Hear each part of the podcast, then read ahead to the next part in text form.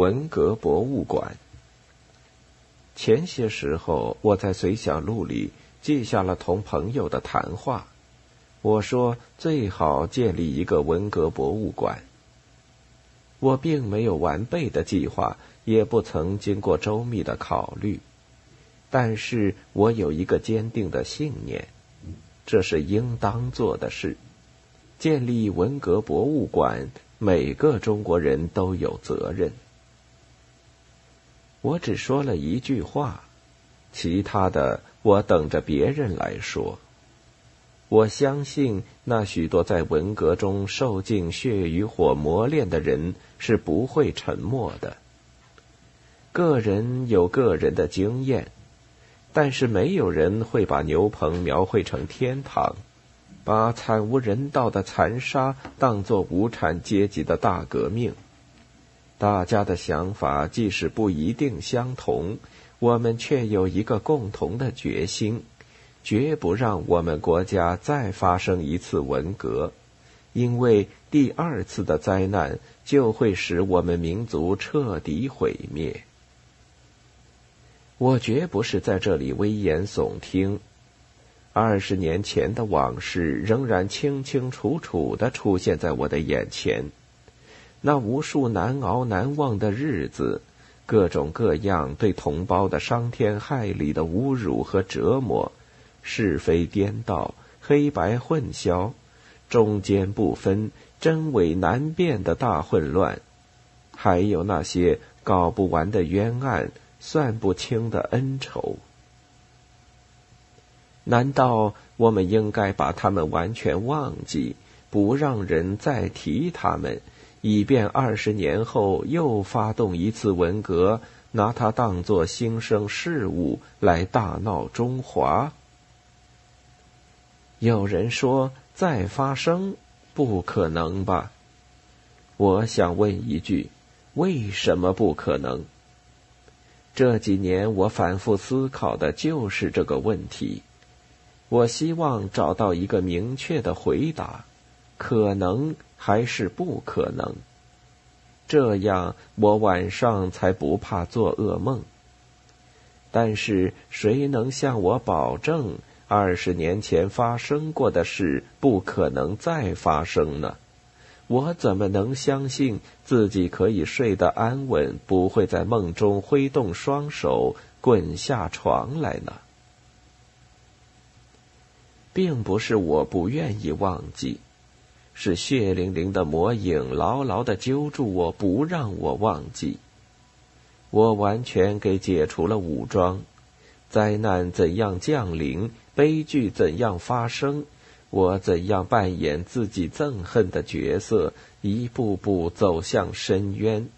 这一切就像是昨天的事。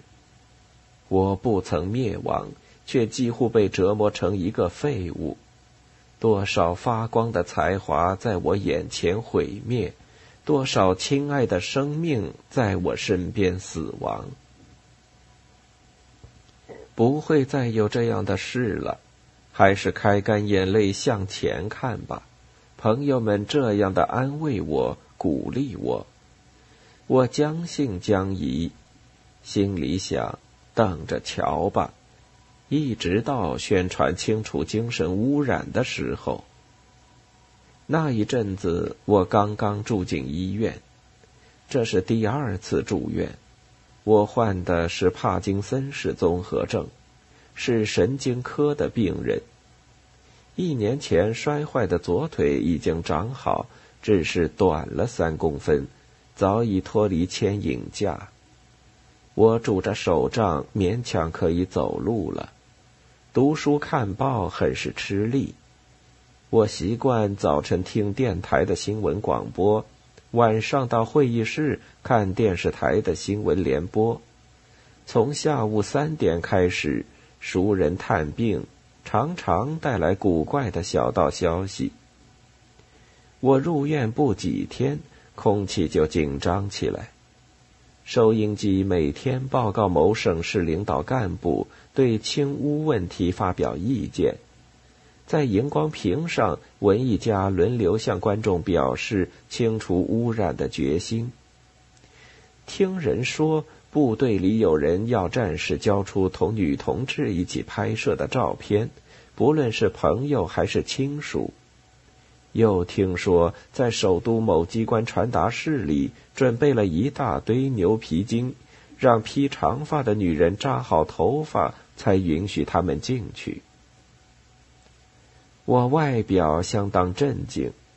每晚回到病房，却总要回忆一九六六年文革发动时的一些情况。我不能不感觉到大风暴已经逼近，大灾难又要到来。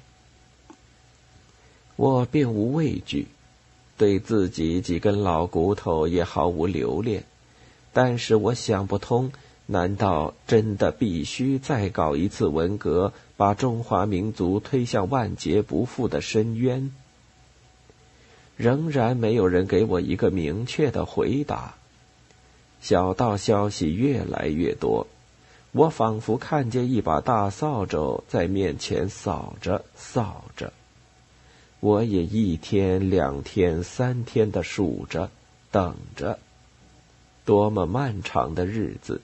多么痛苦的等待！我注意到头上乌云越聚越密，四周鼓声愈来愈紧。只是我脑子清醒，我还能够把当时发生的每一件事同上次文革进展的过程相比较。一切继续在进行，雷声从远方传来，雨点开始落下。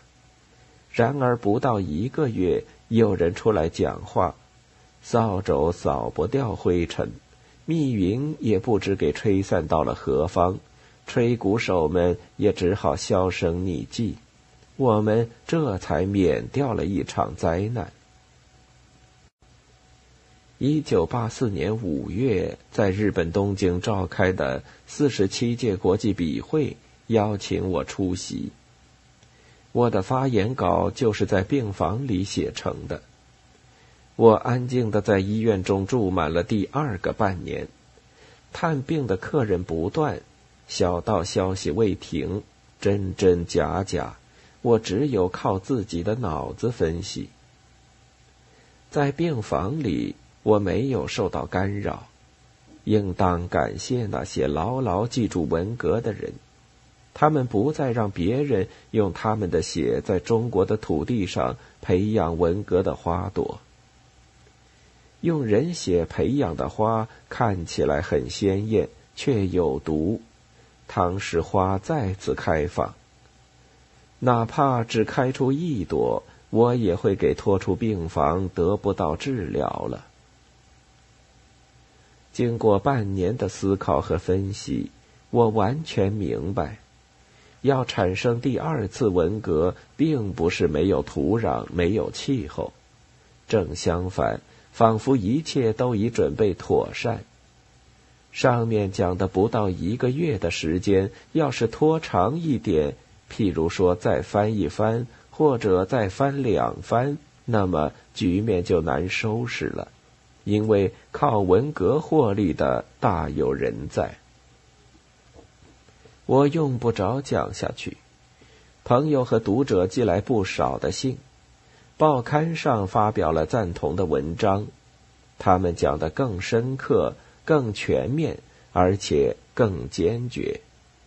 他们有更深切的感受，也有更惨痛的遭遇。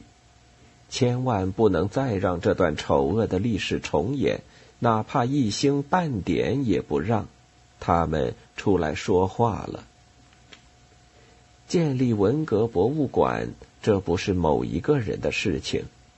我们谁都有责任，让子子孙孙、世世代代牢记十年惨痛的教训。不让历史重演，不应当只是一句空话。要使大家看得明明白白，记得清清楚楚。最好是建立一座文革博物馆，用具体的、实在的东西，用惊心动魄的真实情景，说明二十年前在中国这块土地上究竟发生了什么事情。让大家看看他的全部过程，想想个人在十年间的所作所为，脱下面具，掏出良心，弄清自己的本来面目，偿还过去的大小欠债。没有私心，才不怕受骗上当；敢说真话，就不会轻信谎言。只有牢牢记住文革的人，才能制止历史的重演，阻止文革的再来。建立文革博物馆是一件非常必要的事，唯有不忘过去，才能做未来的主人。六月十五日。